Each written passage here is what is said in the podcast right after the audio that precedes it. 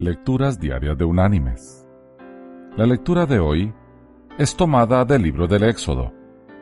Allí en el capítulo 17 vamos a leer los versículos 5 y 6. ¿Qué dice? Jehová respondió a Moisés, Pasa delante del pueblo y toma contigo algunos ancianos de Israel.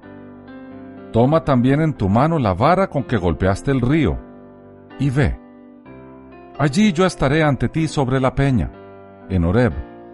Golpearás la peña, y saldrán de ella aguas para que beba el pueblo. Y la reflexión de hoy se llama Salvados por animales.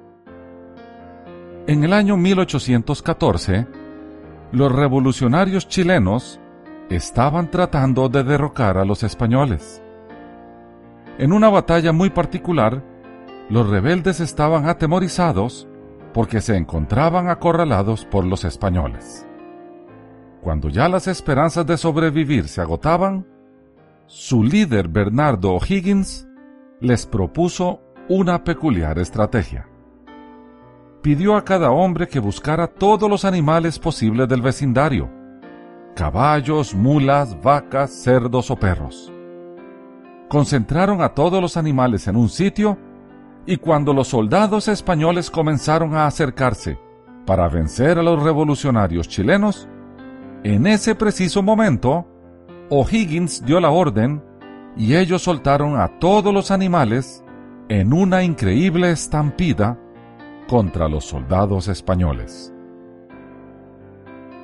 Sorprendidos los soldados, y sin entender lo que pasaba, salieron huyendo despavoridos.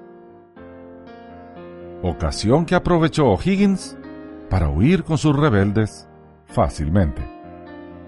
Más tarde, Bernardo O'Higgins ganó la guerra y vino a ser el primer presidente de la nueva república. Mis queridos hermanos y amigos, los recursos que Dios pone en nuestro camino son tanto ilimitados como inusitados. Detrás de la inteligencia y astucia de un hombre está el talento que su Creador le dio.